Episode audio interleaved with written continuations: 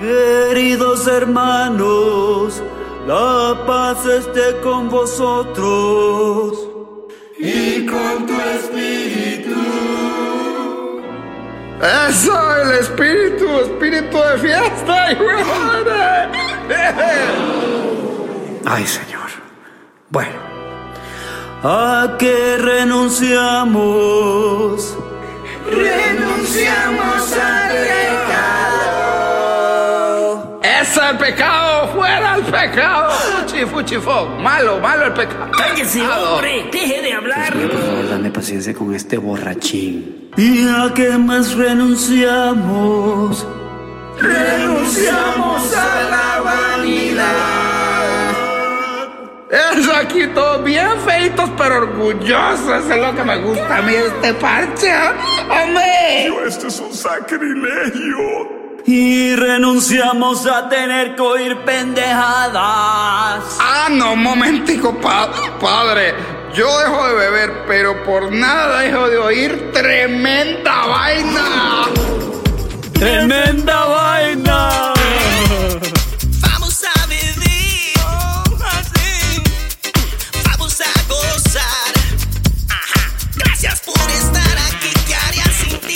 Hola amigos, bienvenidos a Tremenda Vaina, el show donde escuchas seis historias que desafían la realidad, pero solo una es falsa. ¿Cuál es? ¿Qué tal? Soy Danilo Álvarez. Soy Roman Rojas y esto es Tremenda Vaina. Danilo Álvarez. Roman Rojas. Qué bueno, estamos aquí otra vez. Una vez más, carnalito. Carnalito, episodio número 7 de Tremenda Vaina. Acordémonos entonces cuáles fueron las historias de la vez pasada y vamos a revelar cuál era mentira, Román. Vamos al grano. La primera historia era El AI mete miedo. ¿Te acordás que esa era una historia acerca de la singularidad y cómo unos científicos habían descubierto un programa que aparentemente estaba dando muestras de estar vivo? Exactamente, la verdad es que me asustó mucho y me intrigó y me fascinó. La segunda, Román. Una demanda absurda. Es un sordo que demandó al portal pornográfico Pornhub por no tener subtítulos para sus películas pornográficas. Ay, ay, sí, ay, qué Me rico. encantaría Oh, oh, ver esos oh, subtítulos. ah. man. De ahora en adelante voy a empezar a ver Pornhub por los subtítulos. Solamente, con el volumen abajo. Ok, la tercera historia. La tercera historia era Pesadilla en Yerbabuena, que si se acuerdan, esa era una historia acerca de una mujer vampira y una partida de canallas que decidieron meterle un cuento al pueblo de que eran enviados de los dioses. Sí, esa historia me dejó loco. Eh, un poco miedosa, Buenísimo. ¿no? ¿Cuál es la número cuatro, La número cuatro es lavado de cerebro en Corea del, del Norte. Es la historia de una muchacha que creció en una zona rural de Corea del Norte muy pobre, muy pero muy pobre, bajo una dictadura increíblemente fuerte que realmente jue- juega con tu psicología de una manera muy negativa. Me para los pelos cualquier historia de Corea del Norte y me, me imagino que la gente que pasa por una tortura psicológica de ese tamaño debe quedar muy, muy tostada. Total. Bueno, la número cinco Esa es... es, esa es la de la isla Bye Bye, que esa es una historia acerca de cómo el calentamiento global ha cobrado dos gigantescas víctimas. Muy triste la historia, ¿no, Román? Muy triste realmente. Bueno, ¿y cuál es la número 6? La número 6 es Tribunal de Bestias. Oh, y es en la. Edad Media cuando eh, llevaban a los animales a tribunales al igual que los humanos. Es más, los mismos tribunales le daban condenas, los metían presos y los metían presos con los seres humanos. y- o sea, trataban a los animales como los seres humanos con, con- con las cuestiones legales. Ni que fuera como la película del Rey León nueva en la que salen hablando. Exacto. Bueno, Entonces, pero ¿cuál fue la mentira, Román, para que la tiremos por el inodoro y se vaya para la cloaca del olvido? porque la rata no viene hoy, está en otro date. Sí, está enamorada la Está muy rata. enamorada, no sé si la escucharon en el último episodio, estaba totalmente sumiso. No, no, no. Así yo oí que- esa poesía, no sé cómo te aguantaste Sí, con los ojos re- abiertos. Bueno, entonces, ¿cuál es la historia que es mentira? ¡Ey, ay! Mete miedo, Román. Ay. Ah, bueno, nos seguiremos, seguiremos esperando el momento en que la inteligencia artificial sobrepase al ser humano y además se vuelva más parecida a un ser vivo. Bueno, Danilo, aquí vamos a mandar esa historia a la cloaca del olvido. Sí, bueno, y una cosa que quiero preguntarte antes de empezar, ¿qué pasó con la policía la semana pasada? Men, ¿viste? Es que ese tipo me la tiene montada, men. El gringo ese, El, ¿no? el- el tombo gringo me persigue, loco. Ya es la segunda vez que te encuentras, Me ¿no? tiene, pero por GPS, men. Bueno, amigos de Tremenda Vaina, vayan al canal de YouTube si quieren ver un video de ese policía gringo, ese tipo que, que paró a Danilo en la plena calle en Nueva York. Robocop James se llama el nombre. Robocop James. Y ya que están en esas, acuérdense de seguirnos en nuestras redes sociales. Tenemos Instagram y todas esas, todas esas vainas cool que tienen Facebook, todos. Instagram, tenemos TikTok, ¿qué más? Tenemos Twitter y tenemos YouTube donde ponemos eh, contenido que nos van a encontrar aquí en el podcast de video. Y tenemos deudas, así es que métanse, Sí, señor. Ayúdenos, apóyennos, díganles a sus amigos que escuchen tremenda vaina porque aquí hay cuentos pa' largo. Bueno, aquí vamos con el episodio número 7 de Tremenda Vaina. Tremenda vaina.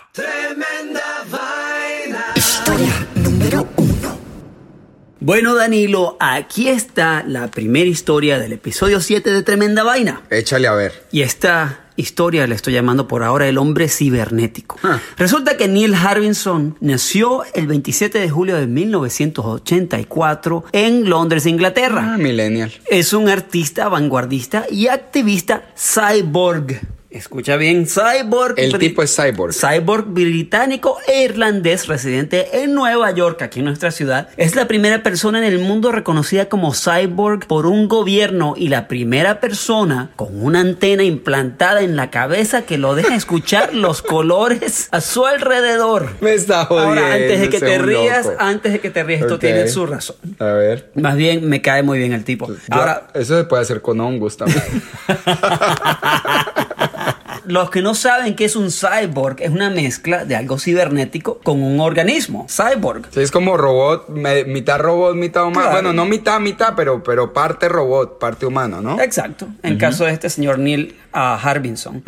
Resulta que cuando Neil era niño, sus padres notaron algo extraño. Neil no tenía un color favorito. Entonces lo llevaron Sí. al doctor y se dieron cuenta que tenía una condición muy inusual. Neil no podía ver color, solo veía en blanco y negro. No fregues. ¿Ok?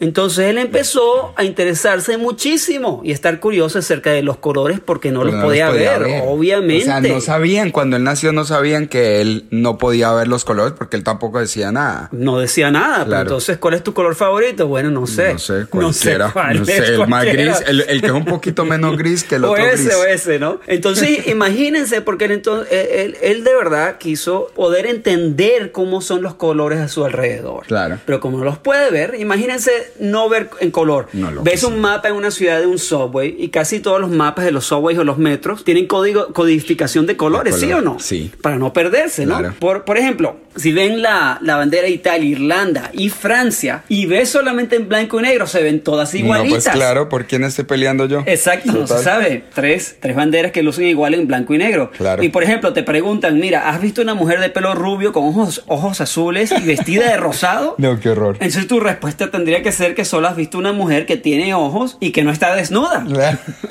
¿Sí o qué? sí, y pelo. Y pelo. Entonces resulta que Neil empezó un proyecto en el que le instalaron una antena que está pegada a la parte de atrás de su cabeza y que guinda como una antena de una hormiga enfrente de su cara.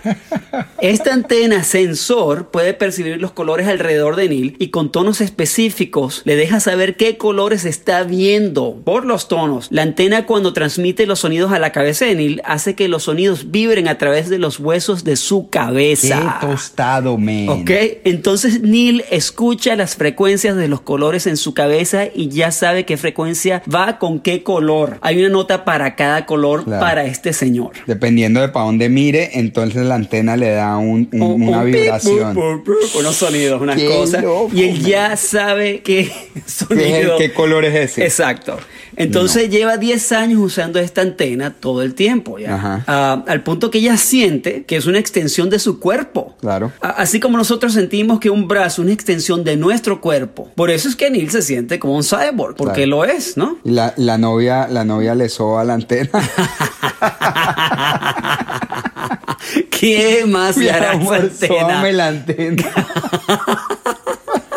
¿Qué más le hará a esa antena a la novia de antena, los colores Ay, mi amor, tu antena se ve muy sexy hoy. bueno, cuando él ve la cara de alguien, por ejemplo, él escucha varios tonos que hacen algo parecido a una canción. Y cada persona que él conoce tiene un sonido distinto por los distintos colores. Ah, mira. ¿Ok? Mira qué cool. En el 2010, Neil creó la Fundación Cyborg, una fundación que quiere ayudar a cualquier persona que quiera amplificar sus sentidos con tecnología. Quieren luchar por los derechos de los cyborgs. Quieren que la tecnología para la gente que quiera ser cyborg sea gratis y disponible para Ah, todos. qué cool. Otro ejemplo es una amiga de Neil que se convirtió también en un cyborg. Se instaló sensores en la parte de atrás de la cabeza para saber si alguien se le estaba acercando demasiado. Ay, bueno, ya, paranoica. Dios los hace y ellos se juntan. Sí. Muy interesante, Román. Yo le doy a esta historia un 9.5 por lo menos. Me encantó. Historia número 2. Bueno, recientemente se registró en Waterbury, Connecticut, un divorcio, un divorcio muy curioso y que agarró mucho vuelo en las redes sociales. Yo vi la noticia primero en WhatsApp y me intrigó mucho, así es que decidí seguirle la pista. Y lo que descubrí, Román, me dejó con la boca abierta. Te cuento que el hombre del matrimonio fallido había fingido ser sordo por 62 años para evitar escucharle la cantaleta a su esposa. de acuerdo con los papeles del divorcio, Barry Dawson, de 84 años, nunca habló ni una palabra al frente de su esposa Dorothy, de 80 años, durante tantas décadas de convivencia. Imagínate que Dorothy tuvo que aprender lenguaje de signos para con- comunicarse con él, pero declaró que incluso así él no era muy comunicativo. Wow. Entonces, imagínate, la, la mujer Dorothy dijo que duró dos años aprendiendo a hablar con las manos, dice. Duré dos años aprendiendo a hablar con las manos y cuando me volví realmente buena haciéndolo, a él se le empezó a dañar la vista. Apuesto a que eso también lo estaba fingiendo, dijo la mujer. Wow, entonces, eh, el esposo escuchaba todo lo que ella decía. Pues, Cuando ella hablaba todo. mal de él, Todo, todo. eh, él todo. sabía todo, entonces. estaba escuchando toda la vaina cuando hablaba con su mamá, cuando hablaba con su ay, hermana. este man me tiene harto ya, no Bueno. puedo con este sordo. Resulta que lo más divertido es que aparentemente Dorothy se enteró de la coartada cuando vio en YouTube un video de Barry cantando en un bar de karaoke, cuando se suponía que estaba en una reunión de una organización de caridad de la cual era un miembro bastante activo. Wow. Ella decía, no, yo que me voy a ir esa vaina tan aburrido, era un mundo de sordos hablando de un uno con el otro, pero él se iba solo y bueno, en una de esas lo agarraron. Al preguntarle a Barry por qué había fingido ser sordo por tantos años, él declaró que él amaba a su esposa, pero que ella era muy conversadora y que no había quien la callara. Él dice que lo hizo para evitar discusiones en el matrimonio y que al final, bueno, pues le salió el tiro por la culata. Después cuando le preguntaron al abogado de Barry, que es Robert Sánchez, él alegó que las decisiones de su cliente no estaban encaminadas a ofender o engañar a su esposa y que en realidad es, son la razón para que su matrimonio funcionara tan bien durante 62 años. Mira, yo tengo aquí algo que el, que el abogado dice. Dice, mi cliente es muy callado y su esposa es muy habladora. Si no hubiera fingido ser sordo, seguramente se hubieran divorciado hace 60 años. Wow. Fíjate que la pareja tiene seis hijos y 13 nietos y todos ellos pensaban que Barry era sordo.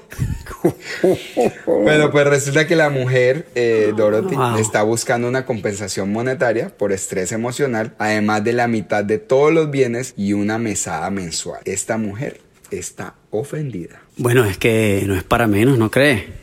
Pues, No es ¿te para menos que te mientan durante 60, ¿cuántos? ¿60 años? 62 años. 62 años, Imagínate ¿no? la 62 mentira. años que nunca, tu esposo nunca te puede decir te quiero, Sí, ¿no? Sino que el tipo nada. se lo dice con el lenguaje de las manos. Sí, nunca le puede decir, ay, mi muñequito ahí". amor, te extraño, nada de eso durante 62 años. Y bueno, este señor Barry debió haber tenido una vida doble entonces con sus panas. Completamente doble. Con sus panas que, que con los que hablaba, ¿no? Entonces que no hablaba tipos. con la familia ni la esposa. Y además, imagínate que le oía lo que vos decías, le oía las Claro. llamadas y sabía perfectamente lo que estaba, lo que la Sí. mujer estaba diciendo de él y ella debe estar bien ofendida por bueno, eso. yo le doy a esta historia un 10. De venir del último capítulo, que yo di una historia de un, de un sordo, de unos sordos que demandaron a Pornhub.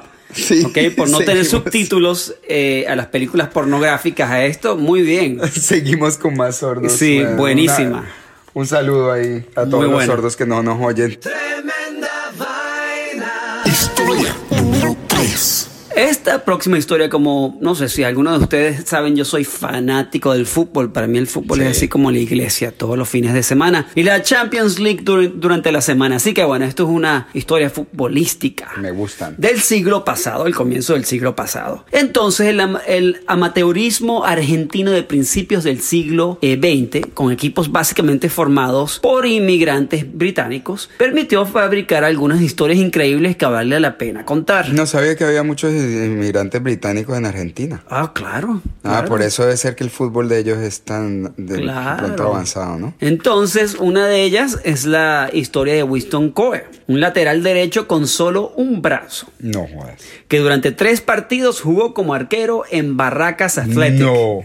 ¿Un arquero de un solo brazo? Un arquero de un solo No, brazo, bueno, brother. me encanta esta historia. ¿Qué más? Entonces, bueno, todo sucede en el año 1906, poco antes del comienzo del campeonato argentino de primera división. El arquero José Baruca Laforia pasó al club Alumni. El problema era que Barracas, el club Barracas, no contaba con otro arquero, se le fue. No tenían otro arquero en el plantel. Entonces, frente a la emergencia, el club comenzó a probar jugadores de campo bajo los tres palos. Cuando llegó el primer duelo contra estudiantes de Buenos Aires, se escuchó al entonces lateral derecho Winston Coe, que era uno de los socios fundadores del club. Que levantó la mano. Bueno, el man levantó yo. el brazo El y brazo dijo, bueno. no, y dijo, si quieren les doy una mano, dos ya saben que no puedo. Esa fue la, Esa es la frase, famosa. La frase famosa. Sí. Así que allá fue el hombre y se, di- se dignó a ocupar el puesto más ingrato del fútbol, otorgado una desventaja visible. El partido empezó entre murmullos, burlas y ovaciones de los hinchas que Qué habían ido ratas. hasta el campo de juego. Y aunque Barracas perdió dos por uno, la gran figura del partido resultó el arquero de un solo cool, brazo. cool. ¿Ok? ¿Qué te parece? Al día siguiente, el diario La Prensa publicó muchísimos shots atajó el Manco Coe, por lo cual se hizo célebre, pues no es poca virtud desempeñar este puesto en que precisamente se hace uso de las manos cuando no se posee una. El único pu- puesto del Su fútbol. modo de parar la pelota, la seguridad y la confianza con la que procede son dignas de elogio, dijo el periódico. Claro. Ante semejante actuación, el arquero lateral de origen irlandés decidió mantenerse en el arco, jugó dos partidos más. Ambos resultaron goleadas en contra.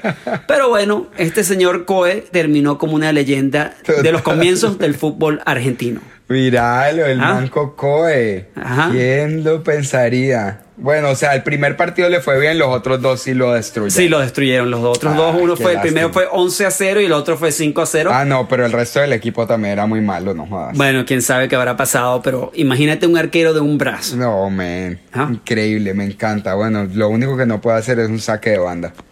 No.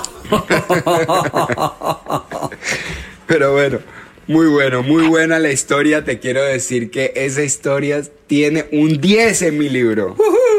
Porque nunca me imaginé que un man tendría las bolas de meterse a tapar, a tapar eh, con un solo brazo. Vamos a tomar un break cortitico y ya regresamos con tremenda vaina. Y ahora regresamos a Tremenda Vaina. Historia número 4. Lo que te voy a contar es historia patria de esta ciudad. La ciudad de Nueva York, donde generalmente pasan cosas muy curiosas y esta es una de ellas. Aquí no pasa nada. Nunca. Mira las películas, aquí es el único sitio donde caen eh, ovnis y mierdas raras. Pero bueno, nada. ¿A vos te gustan las alcachofas, Román? Me encantan las alcachofas. Anoche comí. Bueno, Sí. pues te cuento que en 1935 el alcalde La Guardia las declaró ilegales. Ajá. Creó, las prohibió, las prohibió como un vegetal muy peligroso. ¿En qué año fue eso? 1935. El anuncio se hizo como se acostumbraba en esa época, con un grupo de policías uniformados y armados con trompetas. El alcalde de la guardia se apareció con estas pintas en el Bronx Terminal Market, que es a donde llegaban todas las frutas y las verduras y la comida de Nueva York. Los policías se pararon ahí, tocaron una fanfarria. Para llamar la atención y la guardia se paró en un camión de verduras e hizo su decreto públicamente. Pero ¿por qué declaró ilegales a las alcachofas? Es lo más interesante de este cuento. Misterio. Aquí está el misterio. Acordémonos que la época de la prohibición en Estados Unidos fue entre los años de 1920 y 1933, ¿te acordás? No me digas que estaban haciendo cerveza de... Ah, me gusta O que ya le alcohol, están empezando a sí, buscar sí, el sí. lado. Bueno, para los que no están muy seguros de acordarse que la época de la prohibición fue la época en la que no se podía tomar alcohol en Estados Unidos. Era prohibido por la ley. Resulta que en esa época la mafia floreció. Ahí fue que todas estas eh, weeds, ¿cómo se dice eso? La maleza. La maleza salió. hierba mala o algo así. Hierba- mala hierba Mala hierba. con figuras como Lucky Luciano y Al Capone entre los mafiosos más reconocidos. Pero resulta que la mafia en esa época no era solo de alcohol. La más lucrativa de todas estas porquerías ilegales era la mafia de frutas y verduras. No puede ser. Y de comida en general. De hecho, el mismo Al Capone durante un tiempo en Chicago manejaba la distribución de la leche y el queso. Así es que así, esa fue una de las cosas que el tipo hacía.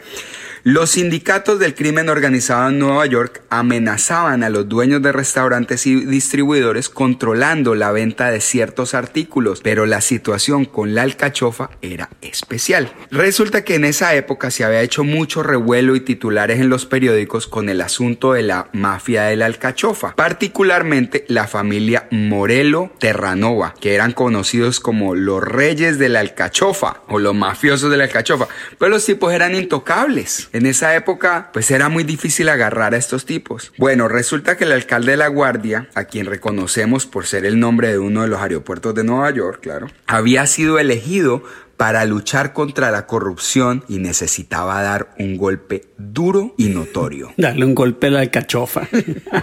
Prohibiendo la comercialización de la alcachofa y declarándola como un producto peligroso, él se estaba enfrentando contra la agromafia y con sus contactos en el gobierno federal logró involucrar al FBI e hizo un llamado al público para que todos se unieran en contra de eh, la agromafia y le acabó el negocio a la familia Morelo Terranova.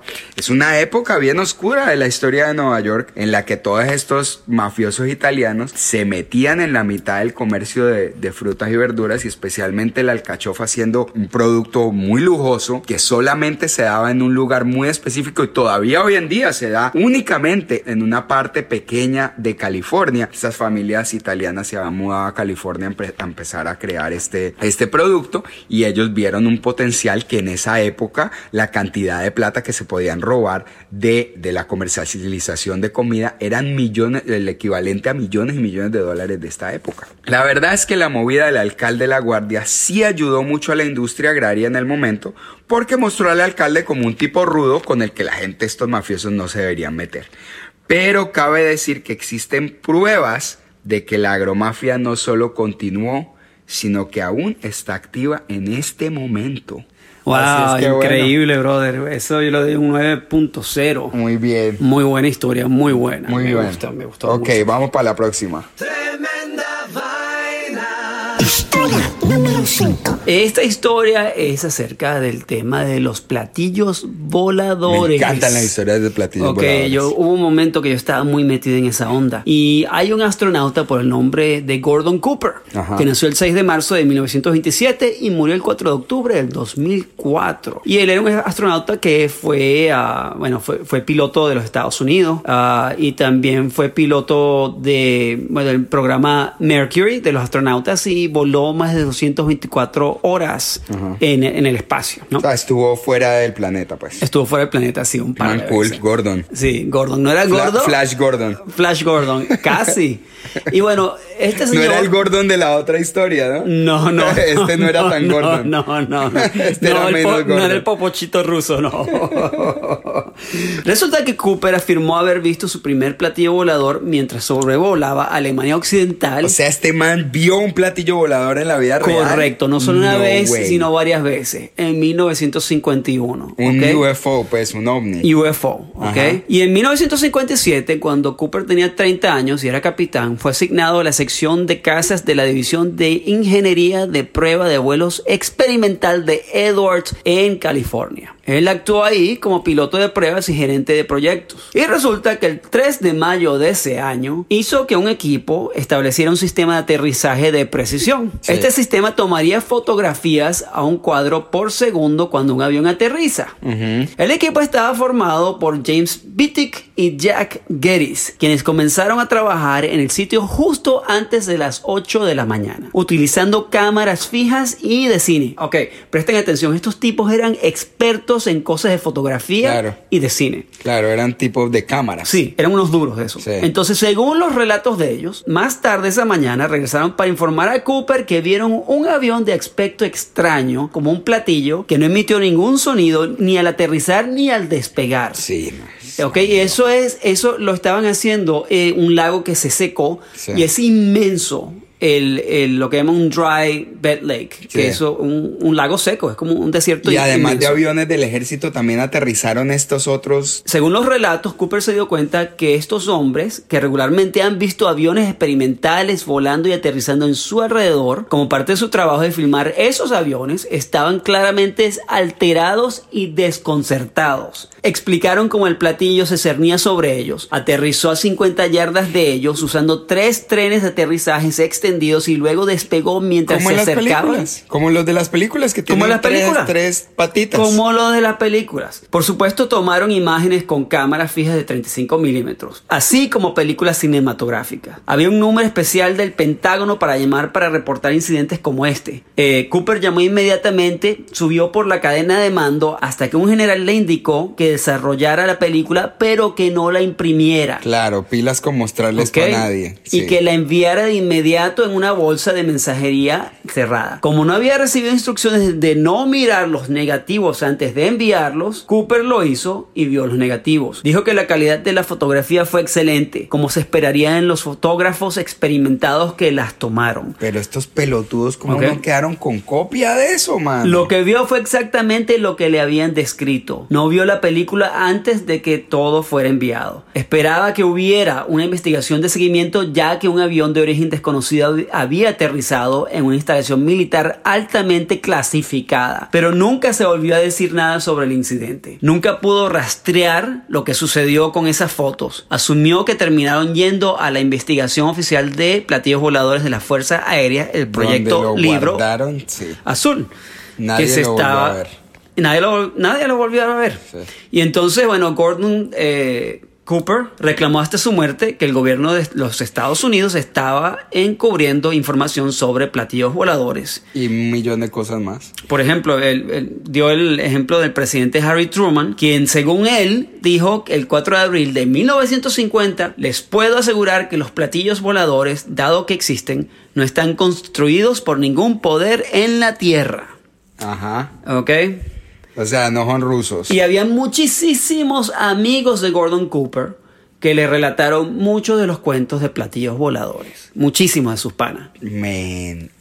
Qué loco que estos manos no se quedaron con una copiecita para poner en YouTube. Buenísima historia, Román. Yo a esa le doy un 8.5. Yo sí creo que tiene que haber platillos voladores. Me da mucha rabia que estos pelotudos no hubieran guardado un negativito, una vaina. Mira, mi amor. Bueno, y vamos con la siguiente historia. Historia número 6.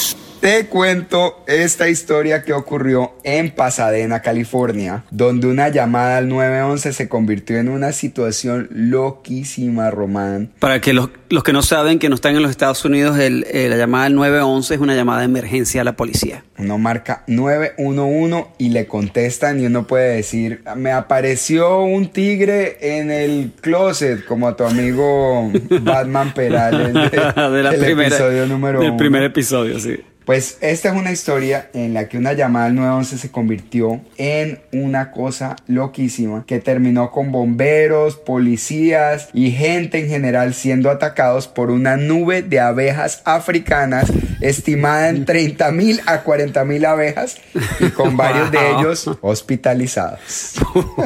Uy, tremenda vaina. Tremenda vaina, ¿sí o qué? Bueno, alrededor de las 4 de la tarde alguien llamó al 911 diciendo que una persona había sido picada por una abeja en Pasadena. Eh, pero la persona que llamó decía que aunque había sido una sola persona afectada, que había observado un enjambre relativamente grande de abejas en el área y que parecía que las cosas se iban a poner feas. Así Color es de abeja. Color, Color de abeja, avispa o color de exacto. avispa. color de avispa. Entonces, pues que él estaba, estaba llamando a decir que, que pilas, ¿no? Entonces el 911, lo único que le ocurrió fue llamar a los bomberos. Entonces, apenas llegaron los bomberos, adivina qué pasó. Las abejas arrancaron a atacar a los bomberos. A los que venían a salvar a nosotros. Sí, los bomberos salieron corriendo hacia las abejas y las abejas salieron contra los bomberos. claro. Y ahí se dieron cuenta los bomberos que la cantidad de las abejas era absolutamente masivo. Era una cantidad de abejas insospechables. Qué locura, abejas eh, quejándose por la muerte de sus compañeros. ¿ah? Seguramente las abejas ofendidas por, por el maltrato que les damos los humanos. Pero entonces los bomberos decidieron llamar por radio y ahí hubo la, la famosa frase de, este, de esta historia que fue hay una cuadra entera de abejas aquí. Entonces, en ese momento, los bomberos se dieron cuenta que lo que tenían que hacer era salir corriendo de vuelta para el camión, para, para la, ¿cómo se llama? El camión de bomberos, a, a protegerse de las abejas. Pero cuando iban corriendo, se, se acordaron que tenían un compañero que era alérgico a las abejas adentro del camión. Y que si se entraba al menos una abeja al camión, podía ser mortal para el compañero. qué locura. Así es que se decidieron quedarse afuera y a muchos los picaron hasta 20 veces, Román. Uy. Pero ¿por qué llevan al pana que es alérgico a las abejas a, una situación de abejas? Falta de velocidad en el No, momento. ve- velocidad mental. Y falta de velocidad mental del que vi. Que, Del el- despachador. el despacha- el de- no, y también el que, que es alérgico a las ovejas debe haber Claro. dicho: Señores, yo no puedo Yo ir en no este puedo viaje. ir, No vayan puedo. ustedes, yo los acompaño de corazón. Exacto, No sé. es más, yo me quedo aquí con la radio. si Es más, quieren. así aquí yo me encargo de la radio y el de la radio que vaya, que no es alérgico a las abejas. Bueno, entonces los bomberos llamaron a la policía para que acordonaran el área. y para que los salvaran a ellos. Claro, sálvenos, señor policía, pero entonces ahora las abejas se fueron y atacaron a los policías. Parece una cosa de comedia. No, era esto. comedia. Los policías trajeron, sí, para que los que piensan en, en Latinoamérica que ah, esos policías gringos son unos berracos, vea pues. Los policías trajeron extinguidores de CO2 para dispersar a las abejas y algunos trajeron unos chorros de espuma que termita- terminaron matando a algunas de las abejitas. man. Pero claro, No, no se supo al final cuántas fallecieron en el ataque, pero parece que fueron varias. Finalmente, a alguien se le prendió un bombillo y llamaron al güey que tenían que llamar, que era un experto en abejas. Entonces el experto en abejas, mientras todo el mundo corría para allá y para acá, gritando como unas locas, El tipo se fue a buscar dónde era que estaba la colmena y se encontró que estaba metida adentro del techo de un hotel cercano, agarró la colmena y se la llevó para otro sitio y las abejas lo persiguieron a él y se acabó el despelote del madre que tenía en ese lugar. Wow. Al final, dos bomberos, un policía y dos civiles fueron llevados al hospital, aunque las abejas picaron más gente, pero los demás no quisieron recibir cuidados médicos. La policía declaró que han ocurrido situaciones similares anteriormente, pero que esta parecía más una escena de una película de terror romano. Mira, esta historia, si pudiera darle un 11, le daría un, on- un 11. Yo creo que que crear un- una nueva categoría. Sí, porque toda nuestra Esta- historia... a esta yo le doy un 11. De Sí, lo sí, sí. buena que Qué está. cómica que está. Y- Porque está cómica, está buena, claro. ah, ahí nadie murió. ah, al final de la historia se recuperan todos, pero yo estoy seguro que ven esta experiencia y se mueren de la risa. Claro, men, este es uno de nuestros episodios My Light. Sí, esto es light. Me pero me gustó. Esta es mi historia favorita de todas las historias de todos los episodios. Bueno, mira, entonces amigos de Tremenda Vaina, eh, gracias por escucharnos y queremos mandarles saludos a oyentes de Tremenda Vaina que sabemos que hay gente en España que nos escucha, en Joder, Alemania, gracias. en Alemania nos escucha. Ah, muy queridos, los, nuestros amigos Saludos en a la gente en Alemania, no Alemania. sabemos quiénes son, sabemos que nos escuchan también en Colombia, en Venezuela. Mándenos un saludito para, para poder eh, saludarlos por nombre. Seguro, seguro que la rata inmunda los saludará por nombre. Acuérdense que tenemos eh, nuestro Instagram, nuestro Facebook, TikTok. Estamos muy activos en Facebook, en Instagram. ¿En dónde más estamos? Y en YouTube, el canal de YouTube. YouTube, donde hay contenido especial. Sí, vamos a empezar a hacer más contenido en YouTube para que, para que se acuerden de vernos en todas nuestras redes y le cuenten a sus amigos para que escuchen tremenda vaina y hagan lo mismo que están haciendo ustedes en este momento preguntándose cuál de las seis historias increíbles, completamente insólitas, imposibles de creer, es mentira, Román. ¡Tremenda vaina!